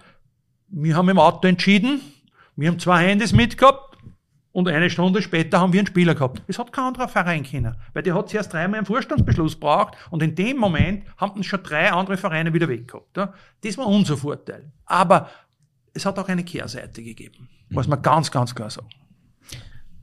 Harry, du schaust, wie wenn du noch etwas hinzufügen Nein, nein, möchtest. ich schaue, weil ich, weil ich die gern, gern anschaue. Aber ähm, nein, ich habe eigentlich auch das genau in Erinnerung. Also daran anschließend, das, das, da sind wir relativ ähnlich. Also ich war auch, wie das vorbei war, und du kennst es, man ist sehr, sehr ruhig und, und auch gefasst, weil man, es ist ja unsere Arbeit und auch wenn man oder bei mir zum, zumindest, ich war, ich, mir hat nie eine, ein sportliches Ereignis und ich war wirklich bei vielem mittlerweile bis zur, bis zum WM-Finale etc., aber mir hat kein Ereignis persönlich ähm, so bewegt wie dieser Meistertitel, ähm, weil es eben eingangs besprochen die Pionierarbeit war und man vielleicht in der, wir reden vom jugendlichen Leichtsinn, vielleicht weniger Distanz hat als zum Beispiel heute. Das ist überall so im Leben, aber das war damals extrem so. Was ich extrem in Erinnerung habe, ist, äh, dass eben wir beide relativ ruhig waren und wir waren beide am Eis und in dem Fall nicht, habe ich mich nicht getäuscht. Äh, und da möchte ich dann auch noch, dass, dass du ein bisschen was dazu sagst. Ich weiß nicht, ob du dich erinnerst, wir waren am Eis und ich habe dann gesagt, du, genieß diesen Moment, weil dieser Moment kommt nie wieder. Ich habe nicht mehr gesagt, ich habe nicht gesagt, ähm, es gibt die Black Wings in drei Jahren nicht mehr, aber einfach, es war dieser Moment so einzigartig, dass er nicht wiederholbar ist, auch wenn du 15 Mal Meister wirst zum Beispiel. Und da war deine Antwort und das war letztendlich, bitte, dass du darauf dann auch noch eingehst, war deine Antwort, nächstes Jahr wird nur viel größer, weil wir haben damals schon äh, gewusst, also die Medien haben gewusst, dass der Stanislav Bader nicht verlängert wird, dass einige sehr, sehr gute Spieler kommen und dass die Mannschaft gehalten wird. Und ein Fehler, den du im Interview mit mir auch gesagt hast, war, ähm, dass du in dieser Situation nicht auf den Helmut Keckers gehört hast. Und okay. das ist, glaube ich, interessant, das auch noch einmal genauer auszuführen. Stimmt definitiv, ja. Das habe ich ihm auch gemeint. Jeder soll das tun, was er gut kann. Ich kann ja nicht viel wirklich gut, aber ich kann einiges und da bin ich wirklich gut. Ja. Wenn man das bei dem belassen würde, und das war das, man kann über den Helmut Kecke sagen, was man will, weil da hat man sehr viele verschiedene Meinungen, äh, sowohl von Spielern als auch von anderen wichtigen Leuten gehört. Aber eines muss man sagen, er war kompetent. Definitiv, ja. Und der Heli Keckes hat eines gehabt, dass ich letztendlich nie, nie, nie annähernd umsetzen konnte. Das war, der war knallhart. Knallhart. Knallhart. Der hat den Spieler angelacht und hat gesagt, da habe ich geschrieben und da unterschreibst. Und wann nicht, das ist die dir und du gehst. Darum haben bei denen jeder Termin nur so kurz dauert, weil der Spieler hat nur zwei Sachen können. Entweder hat unterschrieben oder ist gegangen. Ich habe aber gesagt, das war meine damalige Meinung. Heli, das kannst du ja nicht machen, heute sind ja schon einige Namen genannt und keinen einzigen möchte ich hier auch beim Namen nennen, denn aus seiner Sicht macht er das einzig Richtige. Vollkommen der richtig. spielt ja nicht bis 65. Der spielt nur, weiß ich nicht, ein paar Jahre, der muss ja Geld verdienen und wenn er es nicht heute verdient, dann muss er halt irgendwo anders hingehen, dann verdient er es auch heute oder morgen. Ja. Und da hat mir der Heli gesagt, hey, und wann halt der eine oder andere geht, geht er. Und mein Gedanke war, diese Euphorie muss jetzt zur Perfektion führen. Ja. Und das war im Nachhinein, möchte ich ganz klar gesagt haben, im Nachhinein ein absoluter Fehler, äh, einige Entscheidungen von, und das möchte ich klar gesagt haben, äh, vom Budget her, weil das, das gehört mir, hab's auch ich aufgestellt, aber möchte ich ganz klar sagen, das gehört schon mir ganz allein, weil da waren einige Dinge drinnen, die würde ich heute komplett anders machen. Komplett anders machen. Definitiv. Nur zur Einordnung ist das Budget mit den Jahren auch gestiegen in der Bundesliga? Von, von, von welchem Jahresbudget reden wir da ungefähr? Nur, nur Daumen da, mal Pi. Am Schluss haben wir schon von 1,7 bis 2 Millionen. Also da war es dann schon sehr, sehr ähnlich, wie es jetzt jetzt eigentlich. Ja, absolut. Ja. Ja, nein, nein, absolut. Ja. Und das so ehrlich muss man sein. Ja. Und ich habe das ja betont, ich weiß nicht, ob Sie das äh, richtig verstanden haben. Wir hatten ja wirklich viele Sponsoren. Ja. Heißt auch Sponsoren. Nur viele Leute glauben, wenn sie jetzt auf der Adresse da oben lesen, weiß ich nicht was, für einen Namen, dann zahlt der 500.000 oder eine Million. Ja, das ist im Fernsehen oder in einem Buch, was er liest, aber das ist nicht in der Realität. Zumindest nicht im Eishockey. Ja. Äh, und das ist es, wir hatten einen echten Wahnsinnssponsor. Und das waren zu unserer Zeit die Zuschauereinnahmen. Und somit war für mich klar, die Zuschauer sind das Wichtigste, ich muss die Zuschauer halten, denn dann habe ich eines, ich habe mein Budget da abgesichert. Es war ja brutal hart mit diesen Firmen wo jeder einzelnen Firma gehört wirklich ein Dank, was die getan haben für uns, was direkt und indirekt und Einklang und Essen und das und das. Ja, aber rein vom Finanziellen waren wir nicht so weit zu dem damaligen Zeitpunkt, dass diese Summen äh, gezahlt wurden. Ja. Und das muss man einfach auch anerkennen und sagen, hey, der hätte es sicher ganz anders gemacht. Ich würde mich auch nicht mehr so einmischen in einigen Sachen. Gut gemeint, keine Frage.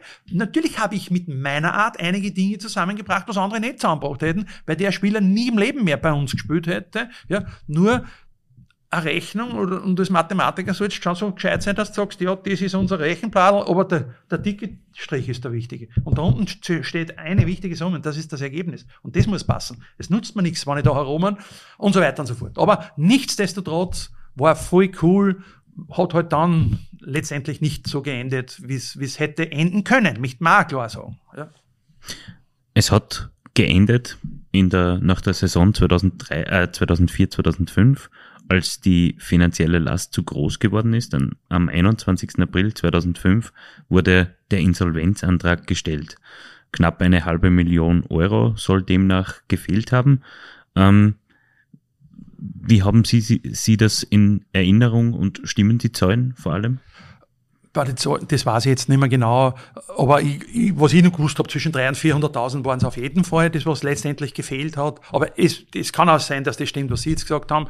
Äh, das eine, das andere war eher ein, eine persönliche schwere Niederlage. Denn im Nachhinein muss man eins ganz klar sagen, äh, ist eine eher eine persönliche Geschichte, offensichtlich auf, auf, mit mir gewesen, weil das hätte man ganz anders lösen können, aber auch viel Dummheit, auch von meiner Seite, weil es ist immer in einem Konflikt, man muss aufeinander zugehen, egal ob es jetzt die Ehe ist oder ob es in einer Firma ist. Ja, und ein bisschen Stolz ist trotzdem dabei, was wir nicht alles außer äh, zusammengebracht haben und so weiter. Nein, äh, war echt eine blöde Geschichte. Äh, weh getan hat es wegen der Zuschauer und wegen die Jungen, weil das hat man gesehen, wie die heranwachsen und so weiter. Äh, es hätte andere Möglichkeiten gegeben, hat nicht wollen sein. Äh, was, was nie, das Schöne dabei war, das, was wirklich wehgetan hat, ja, die Insolvenz als solches dass man wenigstens sagt, natürlich waren Lieferanten betroffen, das ist überhaupt keine Frage, weil sonst fällt ja nicht. Der Großteil waren natürlich dann die Gehälter mit den ganzen 13, 14 und so weiter. Aber da waren ja zum Beispiel eine Busfirma, Karl Tours, glaube ich, haben die Kassen, die hätten das letzte Hemd für uns gegeben. Ja. Das tut dann moralisch weh, wenn du dann sagst, hey, der kriegt seine, weiß ich nicht, 40.000 Euro oder keine Ahnung was, nicht oder mehr, keine Ahnung mehr. Ja. Das, das ist persönlich dann beschienen gewesen, keine Frage. Ja. Aber auf der anderen Seite war es so, dass ich hätte hm, sagen kann, zumindest von unseren internen Haftungen, das war unsere Geschichte und mit uns unsere eigenen Firmen und halt meine Person, natürlich. Ja. Aber da wenigstens nicht, dass du sagst, jetzt hast du nur drei Leute mit an Bord genommen und der hofft jetzt 20 Jahre dafür oder zahlt 10 Jahre Schulden zurück. Also das nicht. Also das ist das Aller, Allerwichtigste. Also das war der einzige Hacken, grüne Hacken, den ich gemacht habe. Und der Rest hat weder. Aber ich habe extrem viel gelernt und man hat auch dann von Freunden gesehen, wie sich Freunde unterscheiden, wer redet mit dir und so weiter und so fort. Hochinteressant, aber voll cool. Also wir haben sehr, sehr viel lernen dürfen und ist absolut in Ordnung. Und, aber es waren viele, viele dabei, ja. Haben Sie das Abenteuer Black Wings jemals bereut?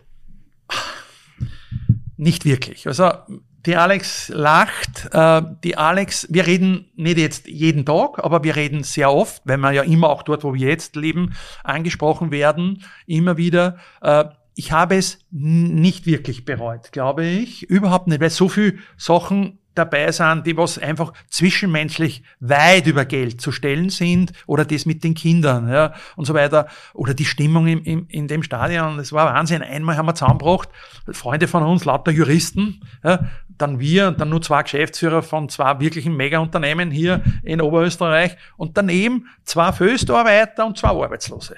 Und wenn sie auch durchgeschossen haben, haben sie geschrien und haben sie am Arm. Und dann haben wir, wie wir dann am Schluss nach einem kleinen Bier ein gepflegtes Achtel getrunken haben, haben gesagt, irgendwas müssen wir richtig gemacht haben. Weil so sollte das sein. Wo nicht der Herr so und so und die Frau so und so, sondern da waren mir, mir, ja, und so weiter. Also das, das hat schon vieles überdünkt von dem, was weder hat. Also nein, ich glaube nicht, dass wir, dass wir es wirklich bereut haben. Auf der anderen Seite, wir haben extrem viel lernen dürfen. So, und bevor wir zum Abschluss kommen, Harry, hast du noch was anzufügen?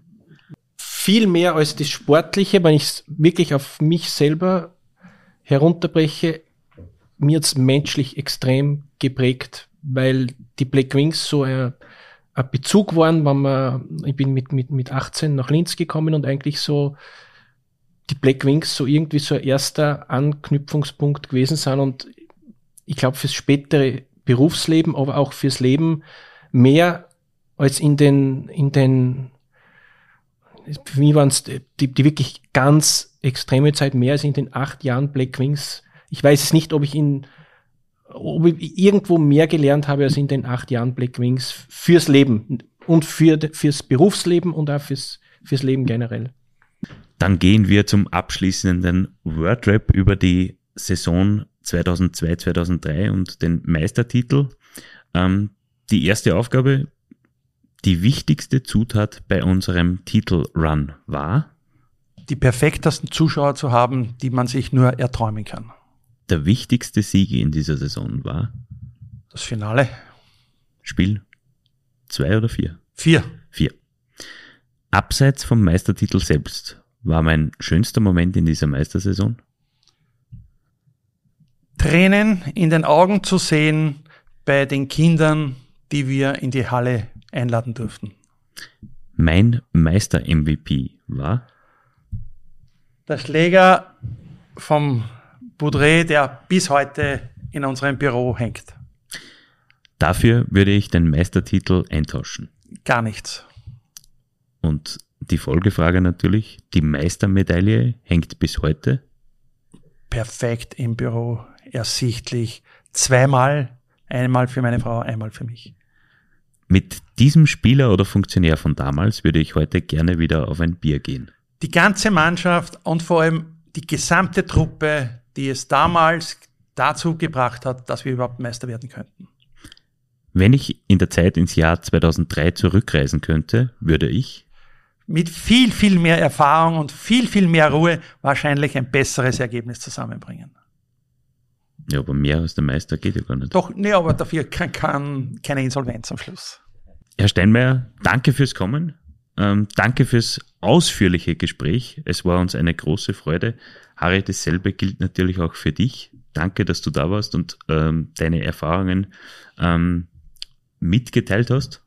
Äh, ich möchte Danke sagen an dich, weil das ein großes Stück Eishockey-Zeitgeschichte ist und niemand sonst ist so detailliert aufgeschlüsselt äh, hat wie du in diesem Podcast, den ich mir noch nicht angehört habe, weil ich das nicht verwässern wollte. Aber ich freue mich jetzt drauf und werde mir heute am Abend wahrscheinlich alle zehn Folgen anhören. Dann wird es aber ein langer Abend, Harry. Das sage ich dir gleich. Ähm, danke auf jeden Fall für das Lob. Ähm, es ist, äh, ich erröte schon wieder. Ähm, es ist sehr, sehr positiv und das möchte ich auch an dieser Stelle noch einmal sagen. Danke für das ganze Feedback, das, ich, das wir immer erhalten. Ähm, es ist überwältigend und äh, macht natürlich, gibt Motivation weiterzumachen und auch äh, künftig in die Vergangenheit zurückzuschauen mit dem einen oder anderen Gesprächspartner. So, ähm, wir sind nicht nur am Episodenende angekommen, wir sind auch am Serienende angekommen. Danke noch einmal an meine zwei Gesprächspartner für, die, für eure Zeit. Ähm, Ihnen, liebe Hörerinnen und Hörer, möchte ich für die Aufmerksamkeit danken. Wenn es Ihnen gefallen hat, würden wir uns über ein Abo und eine gute Bewertung auf Spotify, Deezer, Google Podcasts, Apple Podcasts und Amazon Music freuen. Mehr zum Thema Eishockey lesen Sie auch in der Offseason auf nachrichten.at slash blackwings. Alle Eisbrecher-Episoden hören Sie unter nachrichten.at slash Eisbrecher. Wir würden uns freuen, wenn Sie uns im Auge und im Ohr behalten. Die nächste Episode folgt auch im Sommer in zwei Wochen wieder. Bis dahin, Servus.